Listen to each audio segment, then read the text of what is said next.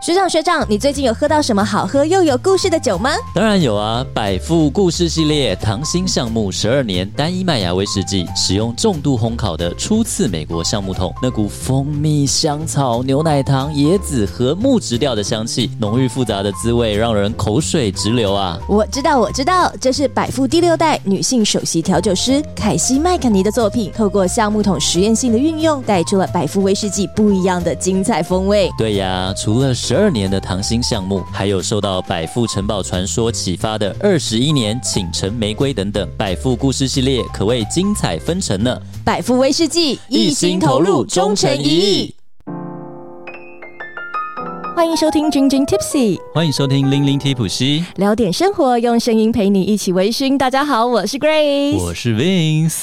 今天呢，我觉得我们这个主题哦，真的是男女老少都非常的合适，而且听了应该都会欲罢不能的主题，蠢蠢欲动，大家应该会想要动身。对对对，今天呢，我们邀请到了是跟 Grace 还有一点渊源的一位老师。他真的是我的老师，哎，哇，那是我同校的老师吧？对对对对对，哎，其实我们节目邀了我很多老师来，对，不同不同领域、不同领域的老师。今天这个领域呢，我相信大家一定都会非常的有兴趣，真的，跟旅行很有关系，真的跟整个世界很有关系，没错。而且呢，你或许哦，打开电视的时候，会一个不小心看到我们今天邀请到的这位嘉宾，没错，Vince 真的就发生这样的事情，是那邀。请到的是谁呢？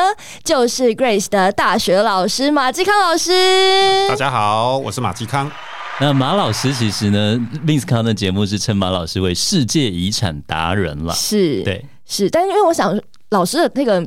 别号应该是蛮多，多的。世界遗产主要应该是因为你的书有很多是写关于世界遗产的部分。对，而且旅行就像刚刚提到的，哎、欸，大家都很喜欢，可是还是要因为世界太大了嘛，嗯、啊，所以不可能每一个都面面俱到，或是每一个都感兴趣，所以还是要找到自己感兴趣，啊，能够这个去无存菁，啊，在有限的时间、有限的金钱当中，找到自己最喜欢旅行的那个部分。是那个点。对，像 Grace 就喜欢微醺旅行，有没 有跟老师聊过？这件事情，我也是。对，然后啊，其实老师的背景啊，非常非常的特别。为什么会是我的大学老师呢？我觉得那时候，嗯、呃，我们是学校新传人嘛，就你知道学学校有有一部分就是要好像要宣传，亲善大使，对对，亲善大使那一类，我我非常的不认真，我很少参加。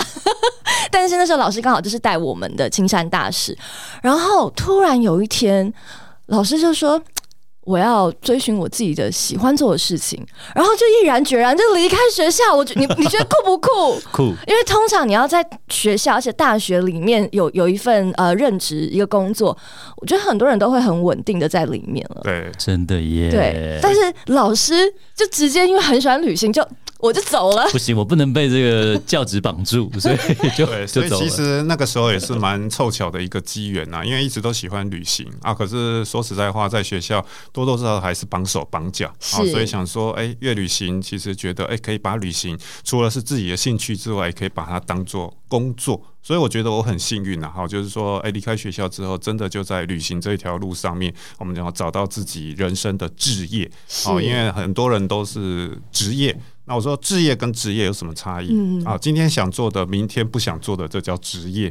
啊，今天想做的，明天你还是充满热情、充满热血想做的，这可能就是置业。哇！所以我很幸运，然后也很庆幸，啊，自己至少到现在十几年来，其实对旅行的热情还是存在的。是真的，老师光刚讲的眼睛都散发的光发亮，对，布灵布灵的感觉。而且我们刚我刚有问老师说，老师你到底出了几本书？对，老实说，很多旅游的书，大家可以可以去找一下。很多这个世界遗产旅游达人只是一个小小的一部分。台湾也有旅游，老师也是，对啊，是是老老师，你你到底？有几个别名，有没有算过吗？别名啊，其实我行走江湖就是这个名称。那之所以会写世界遗产，因为一般我们都觉得，因为我常常带团的时候或是演讲的时候问大家，哎、欸，各位现在旅行变成显学，大家都要去做的。嗯、尤其疫情关了三年，现在又重新开放国门，你会发现哇，大家真的就是出去赶快重新认识这个世界。可是呢，问十个有十一个会跟我说他喜欢深度旅行，而不是走马看花的旅行。可我自己观察啊，很多。多人其实真的也没什么深度。我 看到的其实真的就深度睡眠呐、啊。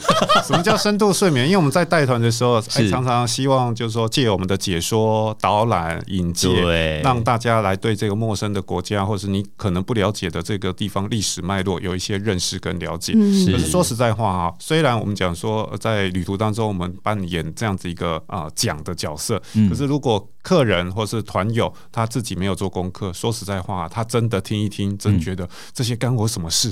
好，因为呢，在他的一个知识资料库里面，并没有这些东西的存在，所以我常常觉得哈，不管自助，自助当然你全程自己走，你必须要去做功课，对对对，可是跟团大家很觉很容易放空，很容易放空，或者跟团觉得反正有人帮我讲，反正有人会讲给我听，可是有的时候啊，你真的没有去做一些功课，甚至在台湾，因为真的很多人常常出国，那出国呢，到最后你发现它常常也是一窝蜂。什么叫一窝蜂？哎，比如说某一个国家特别夯，某一个国家特别红，像台湾人最喜欢去日本。对。可是呢，我之前这个去日本的时候，往往在机场柜台就看到，哇，每个人去日本五天七天，带的行李箱好大。对。我想说，哇，五天要带什么东西？买爆它。他说你误会了，其实呢，去的时候是空的，回来的时候才是重点。对对对。所以呢，你会发现，虽然我们讲喜欢深度旅行，可是呢，大家对日本的文化、宗教，甚至呢这些建筑，不见得有了解，反而讨论最多的还是哪一家药妆店折扣比较多？对，哪一间拉面店？对，可是我觉得，哎，其实旅行它没有这么的，就是说，因为一般我们都。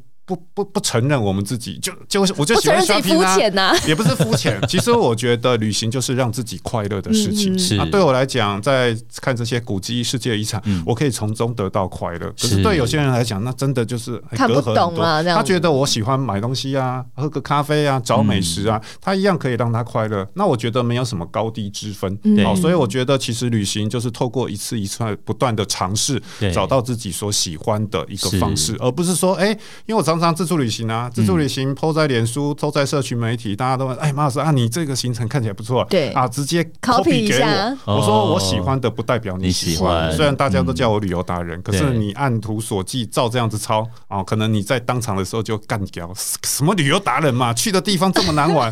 因为说实在话，我在旅行，就算呃，我们讲说看世界遗产，我中午不吃饭，哇，甘之如饴，因为那是对，因为那是我喜欢的，哪怕饿的肚子在那个太阳底下。我觉得是甘之如饴，那可是对有些人来讲不行，在看怎么样的一个世界遗产啊，该放饭还是要吃好，所以每个人的要求都不一样。那我觉得旅行其实也是透过这样的方式找到自己的一个喜好，重新认识自己，而不是人云亦云。老师拍的照片很美，对。对。而且我跟你讲，因为老师有两个小宝贝嘛，老师去年呢，就是刚一解封就做了一个壮举，去年还没解封。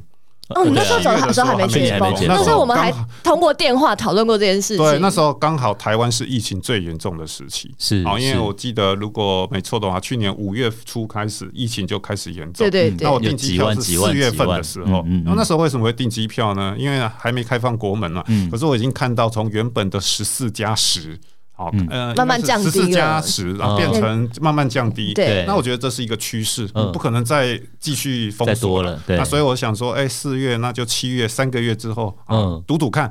好，那那时候就开始订机票。结果没想到五月，哇，疫情又开始，台湾的疫情又开始严重。可是国外基本上都已经算是正常的一个状况。所以我去年暑假我就带着我们家两个小朋友，在大家还不敢出去的时候，我们就自己自驾去欧洲啊，自驾游了四十五天。那我觉得。四十五天，对，我觉得到目前为止，这是我这一辈子做的最正确的决定，真的。哦。所以常讲哈，旅行其实就跟买股票一样，像我们都知道富国神山、台积电，对不对？你早点买，早点买，三百多块大家不敢买啊，大家会觉得会不会再跌？等到六百多块，反而大家拼命买。对，现在一张机票，对，旅行也是啊。你看，像我们去年七月份机票相对是便宜，对，现在从开国门，大家都要去，反而机票水涨船高，对。七月的话不不可思议，贵死了，欧洲对啊，对，所以身为一个爸爸，你可以跟那个老师多多参考一下。四十五天我无法了，大概四五天我。而且重点是，我觉得厉害是要带着两个小朋友，对啊，年纪不大的小朋友，这样真是不简单。对，而且我们沿途买一锅造饭自己煮，主要都是自己煮。啊，对，哇塞，因为这又另一个境界。在国外吃的话，相对来讲，那个费用是很高。对，不要讲别的，一天我们三个人哇，一天至少你要吃饱，大概呃六十欧、七十欧跑不掉吧？你想想看，四十五天，哇，光那个吃饭的费用就很可观。是，可是自己走确实，自己煮确实可以省下很多的费用。好有趣哦！真的，老师真的，我觉得我们最近的这个嘉宾都是百宝箱来的，的老师也是一个旅行百宝箱。对，今天呢，我们要走的这个主题哦，叫做“去你的世界遗产”。哎，我没我没有骂脏话啊，Grace，你怎么可以这样呢？世界遗产这么珍贵的东西，你怎么可以这样说？因为老师最近呢出了一本新书哦，叫做《去你的世界遗产》，但是没有骂脏话哦，因为那个“去”是有趣的“去”。嗯，那为什么会取这个书名？因为这其实我之前也出了三本有关于世界遗产的书，可是大家看了之后，通常我常常开玩笑讲啊，哎，这个书呢，除了增广见闻之外，其实最好的就是治疗失眠好，因为晚上有失眠毛病的，你只要翻开这本书，五分钟马上入睡。之前的比较哈口一点，对，所以它其实就是说比较多的历史，然后甚至我讲的不单单只是一个世界，然后它可能是一个时期，比如说罗马帝国、波斯帝国，是。那一般人我刚刚提到的，不见得有这样的背景知识，所以要看懂，事实上他还必须要做一些延伸的阅读。那可是呢，这一次新出的第十本书，很很好读，很轻松，去你的世界遗产。那我就预估就是说，哎，每一篇大概一千多字。左右，而且呢，它有更多生活面的东西。因为我们都知道，世界遗产目前啊，主要一千一百五十四个遗产啊，那基本上你可以看到有文化遗产、自然遗产、复合遗产。可是呢，这个都是历史，关于历史，还有包括自然生态、生物、地球科学等等相关的知识。是，可是有些在我们日常生活，因为我常讲，旅行是什么？旅行其实就是什么？从自己活腻的地方到别人活腻的地方。哎，很有趣。所以日常生活我们就是食衣住行娱乐嘛。对。可是当换一个空间啊，你去别的国家，食衣住行娱乐，哇，你会打开你的五官。啊，因为平常我们吃的都习以为常，对，你可能会烦恼哦，今天中午吃这个啊，明天又吃同样的东西，你会觉得好无聊。可是到另外一个国家，另外一个国度，你还是要吃啊，可吃的东西可能就是什么，哎，大开眼界，跟你平常生活有所不同。好，所以呢，在这个过程当中啊，联合国教科文组织还有一个叫做非物质遗产，这就牵涉到了我们讲说日常生活食衣住行。舞蹈啊，甚至呢，语言文化等等部分各方面的呈现，嗯、这个其实更接地气啊。嗯、在旅行，大家反而对这些咖啡啊，或是美食啊感兴趣。嗯、那有些呢是被列为世界遗产、非物质遗产的项目。是，因为我们讲了这么多世界遗产、世界遗产，但大家有没有很好奇，到底？世界遗产是谁来认定的？还有凭什么被认定为世界遗产的？这这中间的标准是什么呀？其实世界遗产哈，我们都知道，以前当然人类的文明交通并没有那么方便，所以应该。呃，这个有朋友听过，就是古代世界七大奇景。可是我们看到世界七大奇景，基本上呢，它还不足以代表全球，因为当时人类对于世界的认知跟我们现在是不一样的。所以你看到最早的世界七大奇景，其实都是在地中海周边。因为以西方的一个文明角度来看的话，当时。地中海周边其实是文明最发达的地方。当然呢，我们现在讲的世界遗产，它是第二次世界大战之后啊，因为第二次世界大战之后，很多的这种所谓的被殖民国家，比如说我们谈到的埃及、中国、印度，甚至两河流域这些地区，你发现这些地区要在二次世界大战之前，多半都沦为工业革命之后帝国主义的殖民地。可是呢，在二次世界大战民族主义的兴起，这些国家脱离母国，纷纷独立，而脱离母。国独立之后，要发展自己的经济啊，你才可以养活全国的人民啊。所以这时候呢，你会发现就积极的发展经济。可是，在发展过程当中，很多的古迹啊、文化的遗产或是自然生态，因为当时就是以追求 GDP 为最大的目标。台湾有一段时间，你看民国六十年代、七十年代，台湾经济起飞的时候，我们也曾经破拆掉很多的这种所谓的老建筑。可是呢，时至今日，你看经过四十年、五十年之后，我们现在对于古迹、对于自然生态的概念，很多工业区要设置之前都必须要经过环评。早期拿什么环评？我要盖就盖，嗯、因为呢，最大的目标就是追求经济发展。嗯、所以当年呢，其实发生了叫做阿布辛贝神庙拯救运动。它其实是在埃及尼罗河上游的这个地方。哦、各位如果今天去到埃及，阿布辛贝神殿是必定要去看的。它其实也是世界遗产的起源，因为当年呢，埃及脱离英国的殖民统治。埃呃，这个埃及政府要在这边建一个全世界最大的水力发电站，好利用尼罗河的这个水源。所以当年呢，在新建美国西方都什么？去阻阻止他，因为他他想把它摧毁，可是你这样摧毁就回不来。对，他其实没有摧毁，就是拦截尼罗河。嗯、那尼罗河呢？拦截之后，你看它水位会慢慢的涨高。原本在尼罗河两边的这些神庙啊、神庙就被淹没了。这有点像三峡大坝。对，所以最具代表性的就是阿布辛贝神殿。那阿布辛贝神殿当年西方花了四年的时间发起拯救阿布辛贝神庙运动。我们今天看到还是可以看到，可是它是经过迁移。如果原本的位置是被水库淹没，所以还是做了。还是有，你无法阻止一个国家。对，可是把它迁到距离原本位置高两百公尺的地方。所以今天看到里面的壁画、雕刻都是原汁原味。可是你很难想象，当年是拆解、重组编号之后才到今天的一个位置。重新组装起来。所以呢，在阿布辛贝拯救运动之后，全世界的这些古物专家啊、历史专文物学家就意识到，哇，这个绝对不是只在埃及会发生。很多开发中脱离殖民统治的这些国家，一定都会面临到这个问题。对，所以呢，当年就在联合国教科文组织下面成立了叫做世界遗产协会。所以就像我们今天看到地球暖化的问题，当年就在京都好签订了叫做《京都议定书》好来解决全世界面临到的气候变迁的一个状况。那当年也意识到这种所谓的自然生态，还有包括呢这种所谓的古迹历史的保存，所以就在联合国 UNESCO 下面成立了叫做世界遗产大会。好，所以我们今天才有世界遗产可以看。哦。今天是一开头就讲很大的知识，对啊，醍醐灌顶了。没错，真的，原来世界遗产的起源是这个样子来的。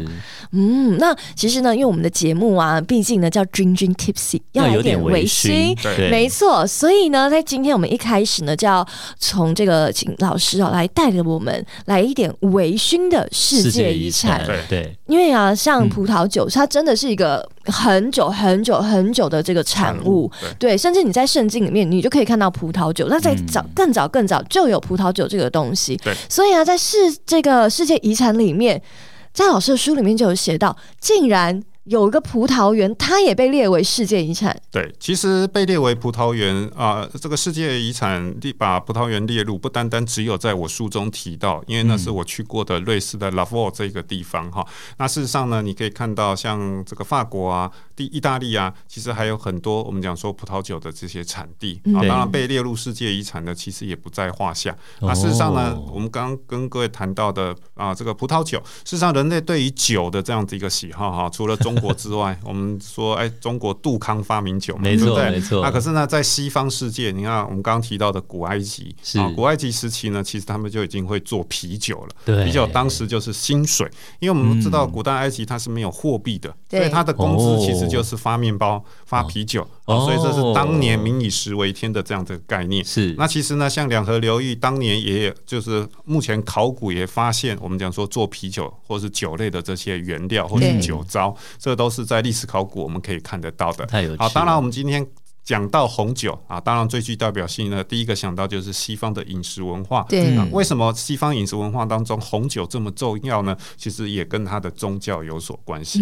就像 Grace 刚刚提到的啊，因为西方。基本上呢，受到基督宗教的一个影响，对。而在基督宗教当中的仪式，好，你可以看到会有领圣体、喝圣血的这样的概念。因为耶稣基督在最后的晚餐，知道其中有一个门徒要出卖他，好，所以呢，他就是跟大家讲：哎，你吃这个面包就好像吃我的身体一样，喝这个红酒就好像喝我的血一样。好，那也因为这个缘故或是这个典故，到最后呢，基督教仪式就把这样子容纳进去。所以我们看到的葡萄酒，当然不可能真的喝血啊。哦，那可是呢。那这种红色的液体，那一个代表，一个代表。而且呢，喝下去你会发现又微醺。微醺其实什么？你发现世界各地有很多的仪式，包括我在这一本书里面也有提到土耳其苏菲教派的旋转舞，它会透过不断的旋转，甚至透过一些酒精的加持，因为达到让自己精神出神的一个状况。好，因为我们看到很多的在台湾，我们叫当基，或是叫灵媒，好，甚至我们在台湾看到很多原住民他跳的舞蹈，其实发现那个舞蹈都是重复的。很多人觉得怎么那么无聊？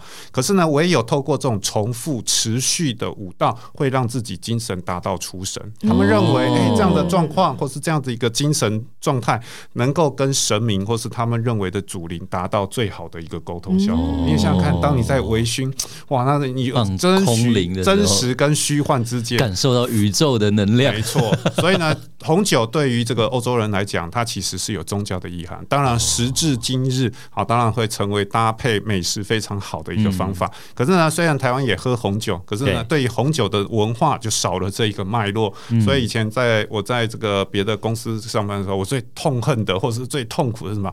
台湾人把红酒当做啤酒来干杯，很可怕的，我真的觉得是很可怕的一件事情。就在西方你会发现，哎，他们就是品酒，好，因为我们常讲一口为喝，三口为品。你今天喝酒跟品酒是不一样。对，那品酒当然第一口用眼睛。看色泽，第二口就是用鼻子，你的感官来闻它的香气，第三口才是在你的舌尖散发出不同的味道。所以我常觉得哈，吃美食每个人都爱，可是呢，有些人吃美食只是单纯从好吃不好吃、吃饱没吃饱从这个角度。可是每一个地方之所以会有这些啊饮食文化产生，其实我常讲一方水土养一方人呐。对，任何一个地方其实早期的这些食物来源都有它背后的一个意义存在。对。没老师刚好聊到了品酒，对，我们今天也准备了一支酒，要请老师品尝一下。是我们今天带来的是百富的这个加勒比海的兰姆酒桶十四年，是。然后这一款的话呢，算是大家平常应该可以买得到的，对，是百富的核心酒款，没错，它有点加勒比海那边莱姆酒的风味。是。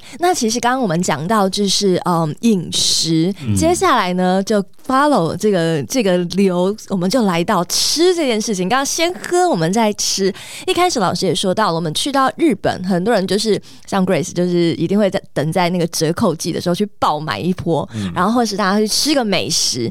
那日本呢，其实哦有一个很著名的料理叫做怀石料理，嗯，哎、欸，这很有历史故事的。对，没有想到这个怀石料理，它也是世界遗产的一部分。对，其实对，其实它是世界遗产的非物质遗产。那它真正的名称叫做和食文化。是那和食文化，我们都知道日本大和民族。嗯、那当然，它吃的东西，其实整个我们刚刚提到，不单单只有怀石料理。其实日本各位都知道，它是一个海洋山区都非常多的一个国家。是，所以自然而然，他们的饮食是多样的。而且呢，各位喜欢去日本，应该常常知道，他们有所谓的寻味。嗯，什么叫寻味？当季的味道。对。所以呢，我去日本旅行最喜欢什么？哎，到这个坐火车，因为通常自助旅行坐坐火车嘛。嗯嗯嗯、那到各个站，你会发现。不一定会买，可是我一定都会去看看。哎，这边火车便当卖什么？在台湾，我们看到永远都是。怀旧的这个骨排骨便当，数十年如一日。好，那可是呢，你在日本哇，不同的城市，甚至呢山间海边，那事实上你会发现，它都会以当地的食材入。对，这很有趣。而且呢，日本人喜欢吃生食，哦，因为他觉得生食因为趁新鲜吃其实最好。这某种程度也跟我们现在在推广的叫做慢食 （slow food） 或是慢游啊 （slow travel） 那个概念是吻合。可是想想看，一千多年前日本并没有。就是说，当时世界并没有所谓的慢食慢游的概念。是好，那所以呢，在这个地方你可以看到日本的和食文化就被列入非物质遗产。好，那这个东西呢，当然最具代表性的就是怀石料理。嗯，事实上，为什么叫怀石料理？它其实就是以前日本佛教的僧人为了要锻炼自己在饥寒交迫当中啊，不要吃太多东西，变成自己心智的一个磨练。是啊，所以呢，会把石头加热，然后放在自己的这个肚中，好让自己不要感 能够忍受这样子一个饥饿。慢慢的衍生出来，你看它叫做怀石料理。就是如果你一六一六八受不了的时候，你就抱着那个温热温热的石头，你觉得你有温，你也在怀石。对，所以现在演变变成日本高级料亭或是高级食材代表。可是呢，对，以前跟现在还是没有差别。为什么？还是一样，一样在哪都吃不饱。对啊，对对对，我想，我觉得我每次从小吃怀石，我都觉得吃不饱，所以我一直很不喜欢吃怀石料理。说实在话，我也不太喜欢，什么东西都一口一口。对，有人请我，我绝对会吃。哦，对。可是你说，哎，我自己要花一万两万，因为怀石料理通常不便宜。对。那它讲究的不只是食材的精致，还有包括整个的一个气氛。好，所以呢，我们在吃这些食物的时候，并不是吃饱了，因为它要把食物提升到另外一种不同的一个等级。是。吃的巧，吃的精。吃的叫自我实现，实现，而不是吃饱的这个概念。所以每次我吃完怀石料理，哇，都要再去找拉面店，我们会一阵空虚。对，所以真的体味体悟到这种怀石料理的精髓啊！原来它是有一种宗教的精神在里面。同时，你的口袋也空一休息空很多，真的，哎，好有趣！哎呀，听老师讲好有趣。对呀，然后啊，接下来到日本的这个怀石料理聊完了，如果大家有听，嗯，日本怀石料理听说不能喷香水是吗？呃，对，如果讲究一点的，哦，那是跟我们品酒跟酒品酒会一样，哎，对，不允许你拍照。好，其实就好像不让你拍照。对，有些比较讲究的是不允许你进去，手机要先收起来。好，因为它其实讲究的就是说一道一道上，对不对？啊上的那一个过程或者那个时间，他觉得哎，这个食材处理的是最好。那很多人现在要吃东西，相机先行，对，这个美食这个先行，所以呢先拍啊，拍了之后你可能就过了。那有的时候明明哎，这个店家或是厨师给你最好的一个状态，可是你可能是错过那个最好的 timing，然后回来再做评论。的时候，你觉得哎，怎么没有想象那么好吃？可是可能是你自己的一个问题。所以在日本比较讲究的这种所谓的怀石料理，那事实上它对于整个刚刚提到的，不管它是无感体验呐，不管这种所谓的食物的味觉，啊，你看它眼睛摆盘那个视觉，是。还有包括对于嗅觉啊啊触觉啊等等，甚至它会跟着不同的一个季节而搭配，比如秋天的枫叶，春天的樱花，你就可以感觉到时序的变化。因为日本跟台湾不一样，日本是一个温带国家，所以四四季的一个变化，其实也是透过食物来让大家感觉到。哇，真有趣哎！对啊，就是你从吃，你从喝，你都可以感受到每一个地方它的一个文化。是，再来，你让我迫不及待想要讲的就是关于 Grace 很喜欢喝的是咖啡。没错，老师呢在新书里面也有特别提到咖啡，但这一段呢是讲说你这个不懂喝的话，你可要吃土的哦。这是一个什么样子的咖啡呢？对，其实我们现在在台湾咖啡的一个接受度越来越高。是我常讲啊，全世界三大自然饮品当中。咖啡、茶、可可，啊，这是排名世界前三个。可是咖啡毕竟它是外来文化，好，那我们喝咖啡呢？当然，各位医学报道也说，哎，喝咖啡，有些人觉得是好的，有些人觉得是不好的。那事实上，咖啡谁先发现的？其实据说是东非伊索比亚的牧羊人。好，因为牧羊人在牧羊的过程当中，哎，发现羊只吃了这个红色的咖啡果实之后，亢奋吗？很亢奋，嗯，对啊。然后呢，对，所以他们就很好奇，也把这样的红色果实拿来冲泡之后。喝，哎，发现呢，真的有提神的一个效果，嗯、所以呢，后来就借由阿拉伯人的一个传递，传到了阿拉伯世界。是啊，当然呢，后来阿拉伯世界最主要就是鄂图曼土耳其帝国。那我们今天在欧洲，不管你去巴黎塞纳河左岸喝咖啡，嗯、或是去维也纳喝咖啡，或者是呢，你会听过我不在咖啡馆，就是去咖啡馆的路上，你会发现哇，非常哲学的这个说法。所以呢，现在我们都觉得，哎，咖啡好像是西方的一个时尚，而事实上呢，咖啡它的一个起源。是在非洲，然后呢，借由阿拉伯人，然后呢，发扬光大，甚至传递。在十六世纪，鄂图曼土耳其帝国跟奥匈帝国打仗的时候，因缘际会把咖啡传到欧洲去。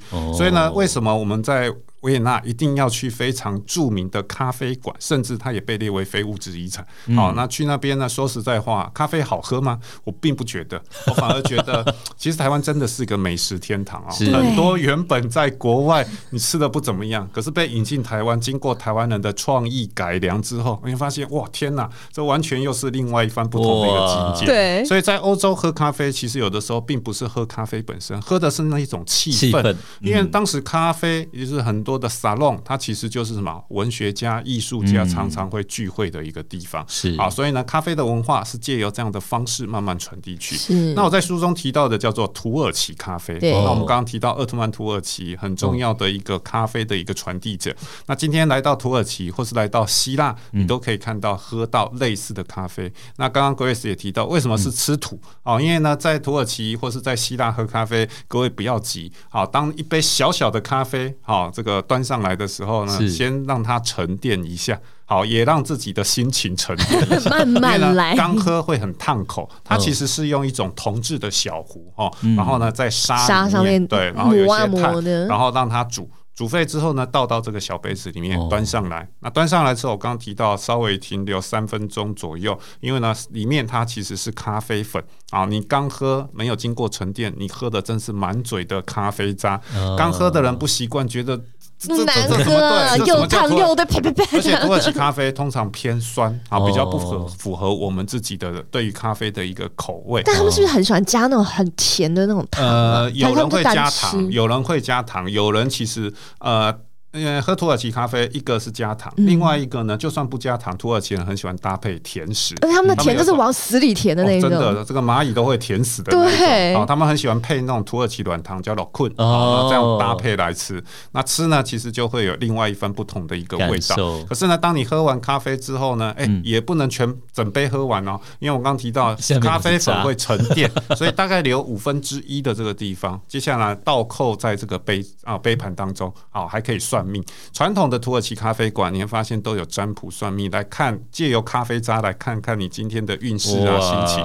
那为什么我们讲土耳其跟希腊咖啡？虽然名称不一样，事实上都一样，因为我们都知道历史的话，希腊原本关系不好，对关系不好。可是为什么不好？因为其实希腊以前是鄂图曼土耳其帝国的一部分，而且呢，在十九世纪当年，你看鄂图曼土耳其日没西山，被西方殖民统治者啊纷纷瓜分。当年第一个脱离鄂图曼土耳其。就是希腊，所以今天我们在希腊喝的叫希腊咖啡，土耳其喝的叫土耳其咖啡，事实上就是异曲同工之妙，他们是同样的东西，同样的东西。好，所以呢，这个其实也是很有趣。有一部电影叫《香料共和国》，它谈的就是哎希希腊脱离土耳其统治之后造成的移民啊迁徙的一个状况，也造成很多我们讲说认同上面的问题。这其实也是非常有趣的一部电影。是，其实老师书里面还有写一段，我觉得很有趣，因为刚刚老师有提到维也纳的咖啡嘛。当初把这个咖啡带到欧洲，是不是也跟土耳其？有一点关系，对，就是鄂图曼土耳其攻打奥匈帝国啊，后来呢，土耳其帝国打败了，然后有一个人很很奇妙，逃走的过程当中忘记把咖啡带走，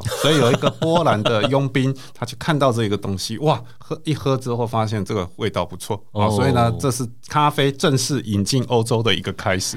哇，一个波兰人的佣兵，对，只是因为这个逃走的时候忘记把它带走而已，对对对对，太有趣了。老师还有写到博斯普鲁斯海峡那边很有名。嘛，对不对？很美的一个地方。对，然后里面就有一个跟我们两个，就是 Vince 跟 Grace 两个人，因为我们都是念那个呃希腊文学嘛，然后还有希腊神话。然后呢，哎，这个海峡其实也跟这个希腊神话有一点关系。对啊，其实博斯普鲁斯海峡，我们以前练地理都知道，对，博斯普鲁斯达达尼尔海峡，它其实就是土耳其境内算内海，可是它就是欧亚大陆的一个相隔点啊。所以呢，土耳其它是一个横跨欧亚大陆的一个国家。那也就是以这两个海峡作为这样子一个交界。是。那事实上，今天我们看到土耳其，它是一个伊斯兰国家、穆斯林国家。嗯、可是呢，在之前，西元一四五三年之前，鄂图曼土耳其还没攻打到这边的时候，这边其实是基督教的世界，是它叫做东罗马帝国。对。所以可可想而知，希腊罗马的神话其实呢。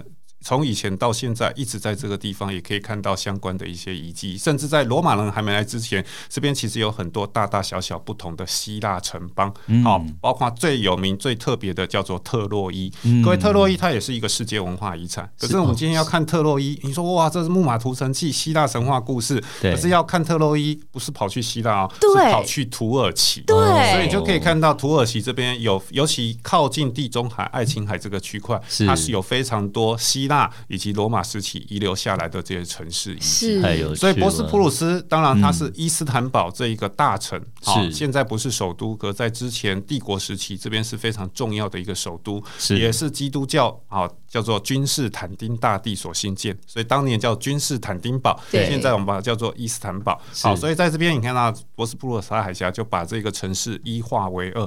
可是为什么会有博斯普鲁斯海峡？当然我们都知道它是板块运动而形成的一个地峡，海水入侵之后。可是呢，在就是以一个比较不浪漫啦，对，不浪漫，科学的角度，科学的角度，我们要听故事啊。我们节目是听故事。从你可以看到这种希腊神话的角度来看，我们都知道希腊最厉害、最高高在上的一个神明叫宙斯。嗯。那宙斯呢？哎，你会发现希腊神话非常有意思。他不像一般的神明是高高在上的。对，他他他这个人很喜欢降临凡间，到处众神跟拈花惹草，七情六欲。对，好，他其实就是过剩了。对，他其实就是人的一个反应呐。是，那而且你会觉得哇，因为他这样，你不会觉得他很花心，反而觉得哇，帮自己的一个错误找到一个解释。但他真的有点太太荒谬的错，对对啊。所以呢，你在这个地方看到，哎，宙斯常常会犯天全天下男人都会犯的错，很常犯。所以常常，那他有一个善妒的老婆，叫做天后赫拉。好，所以呢，当时你可以看到，他就喜欢上了一个女子，叫做伊欧。啊，那伊欧呢，这一个呢，哎，后来他们这个啊，这个金屋藏娇的事情就被天后发现了。天后要这个惩罚这个伊欧啊。好，那这个宙斯为了保护伊欧，就把伊欧变成一只母牛，希望呢。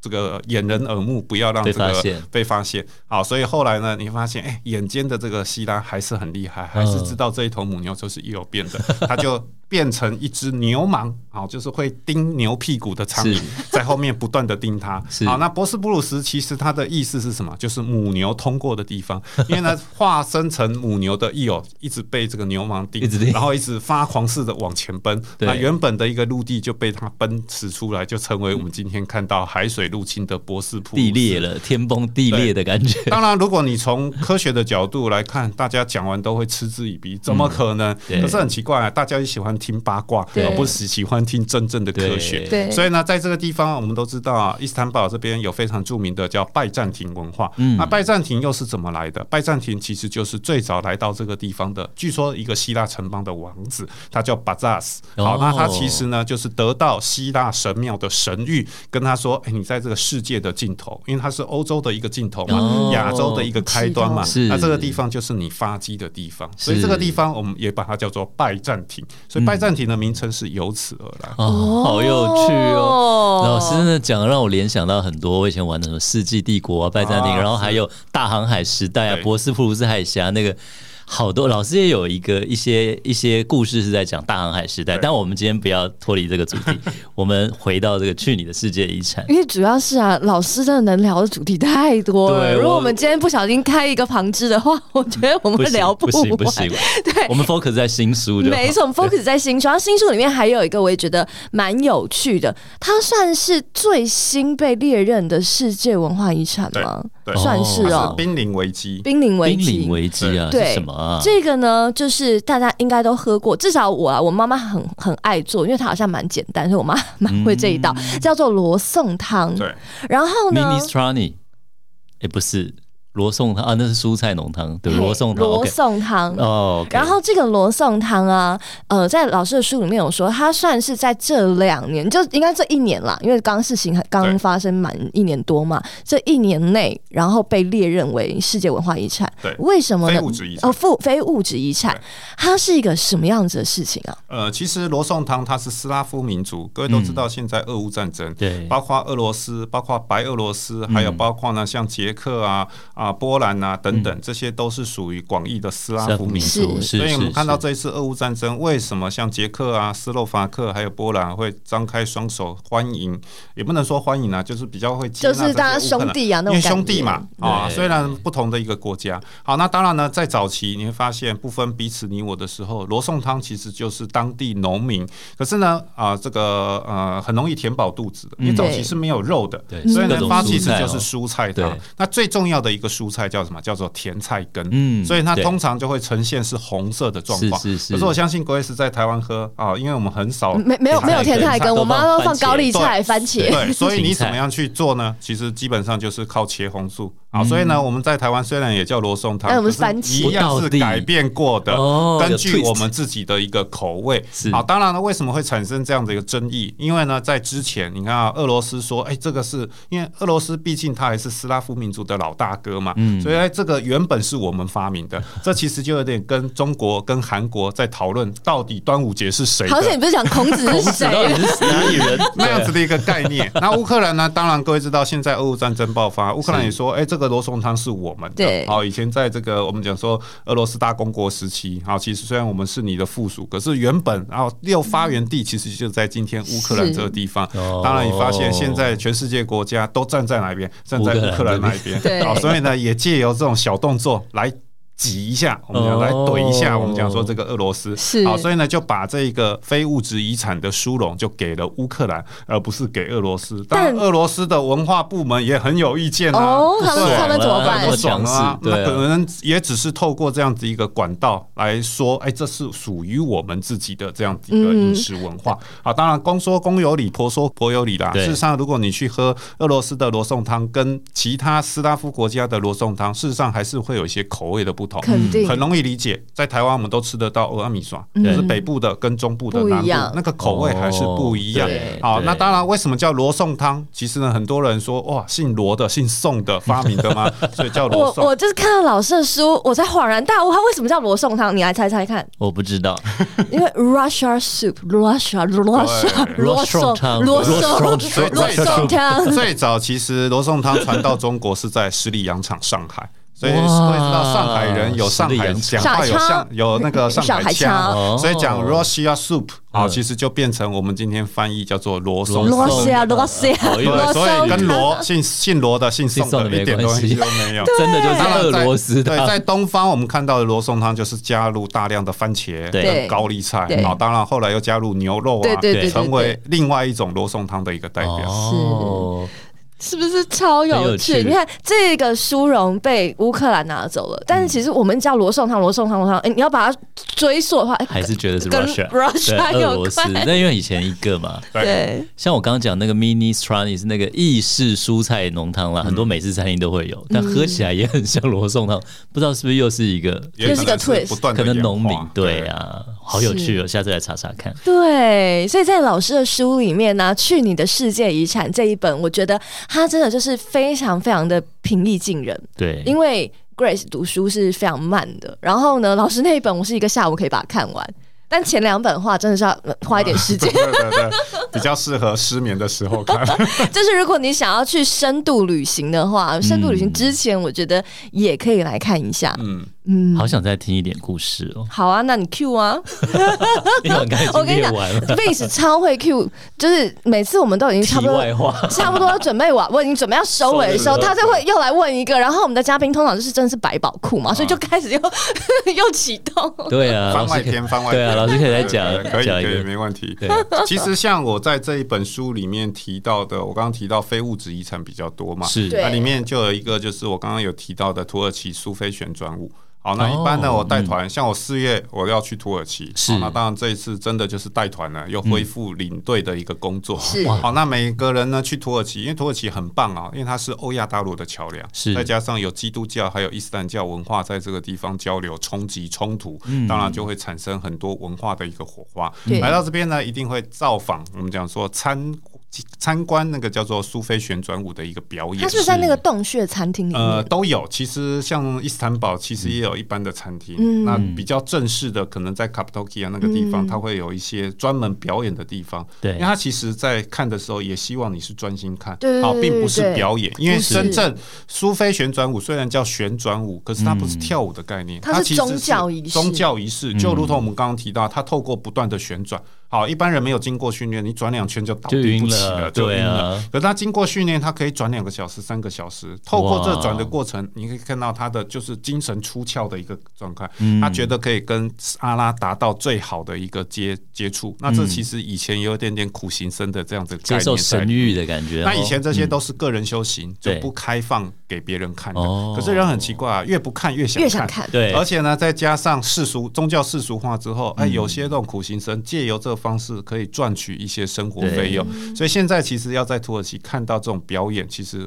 非常容易啊！那通常呢，我们出国之前，客人都会问我说：“哎，马老师，那我们这一团会不会去参观苏菲旋转舞？因为毕竟它是非物质遗产嘛，啊，还是我常常讲世界遗产是什么？世界遗产就好像以前我们要考试，老师要划重点。哦，那其实旅行，对很多国家那么大，你怎么知道这一次你从来没去过？你怎么知道要去什么地方玩？对，其实世界遗产就划重点的地方，因为呢，你出国其实也都是了解人家的历史嘛，看文化、看建筑、看古迹，甚至看那。个地方的自然景色，啊世界遗产所有的愿望一次帮你满足。嗯、所以来到这边，通常大家问我说：“哎、欸，马老师啊，我们这一趟行程有没有安排苏菲旋转舞？”那肯定的。对，我说有啊有啊。他通常也会问说：“那大概看多久？”我说：“大概半个小时吧。”因为如果要你坐在那看他转三个小时，对，我觉得你你自己也会晕吧？人会怎么说呢？大家会讲说：“哈，只有半个小时，世界遗产呢，应该要看更久的时间。”哦，通常都笑一笑。确定。可是到那边的时候，你会发现，通常转十分钟之后，有人就会私底下：“哎、欸，马老师还要转多久？” 好，因为他认为苏菲旋转舞应该有什么钢钢管舞啊，火跳火圈呐、啊。可是呢，他常大家常常被这个舞所误导，所以他就真的一直转。对，他就是一种修行。是。好，那只不过以前他是个人修行，不让大家看。现在给你看一下。对，世俗化了，让大家看。可是呢，说实在话，如果你不了解其中的精髓，还有代代表的意义，真的十分钟你就觉得变化那么少，好无聊。这个也能叫世界遗产？对。啊，所以呢，我常讲，世界遗产你要必须去了解。好，不是说世界遗产你就是捡到篮子就是菜。好，因为有的时候世界遗产不看遗憾终身，有些看过叫终身遗憾。所以呢，还是要选择自己感兴趣的。我觉得老马老师真的太有趣，而且真的是出国旅游跟对一个有趣、有内容、有深度的导游。真的是会丰富很多，没错，对呀、啊，所以大家如果对马老师的这些团有兴趣的话，也可以上网搜寻一下。但我真的必须要说，老师的团基本上是秒杀型的，就真的是秒杀，所以对、啊、没在开玩笑，还好啦，没有到秒杀啦，大概六分杀啦，天杀天杀，六分钟杀 的时间。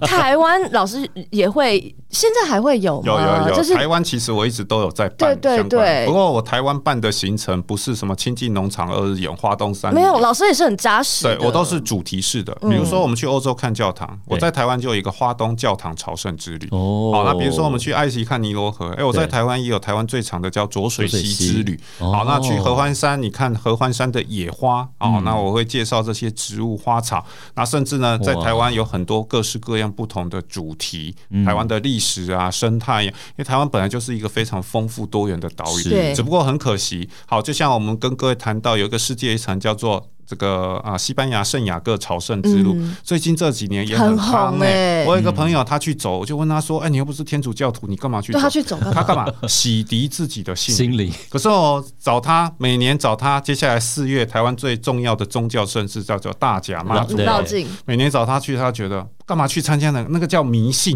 所以发现台湾某种程度还是有一点点外国的月亮比较圆。可事实上呢，国外很多的那种宗教的系统，或者是这种历史的一个背景，乃至于所谓的啊所谓的啊我们讲说地形、地理上的一个特色。因为台湾真的虽然小，可是地形的多样性比起国其他国家真的有过之而无不及。可是我们往往往都觉得啊，国外的好像比较好。好，那台湾的好像哎，要低人一截，所以呢，其实有的时候仔细的玩台湾，透过像我自己就是用世界遗产的角度来玩台湾，那你会有不同的视野跟不同的一个高度。太棒了，真的，你知道，就是我都会看老师的脸书，然后老师偶尔会 po 说他有什么样子的课程，然后带什么样子的队。但因为啊，像有一些行程是你要上其他的课程的，我就没有办法。但我就只想跟我我要上山下海，我只想跟出游的那个。那你下次要快一点。没有跟出游可以，可是你还是要上前后的课啊，对不对？我就是爱玩的那一种。了解了解。哎呦，我们今天呢，真的非常非常感谢老师呢，在。非常夯的这个打书，而且老师还上什么《全明星攻略》啦，嗯嗯、然后也是这个 TVBS 啊，还有我的老东家，就是非凡电视台，你知道各个旅游节目的固定班底。哦、老师最近很忙，他还要去一些小学讲《作家有约》，哎，他这本书，然后跟小朋友分享作家的心路历程嘛，还要把这本书录成有声书，没错。所以呢，感谢老师真的在这么百忙之中来到我们的 Dream Dream Tipsy，没错。然后呢，把这些有趣的故事跟我们来分享，让我们。一起去你的世界遗产，没错。是的，有兴趣的话就记得找来看哦。是的，那我们今天呢就非常感谢老师，同时呢也要在这里要跟大家一起说一声，我们下次再见，拜拜拜拜。拜拜。今天的节目你微醺了吗？如果你喜欢我们的节目，请按下订阅，并在您的收听平台给予我们五星好评以及留言哦。再次感谢斗内请我们喝一杯的朋友们 Dream Tipsy 会继续陪伴大家，一起感受人生，品味生活。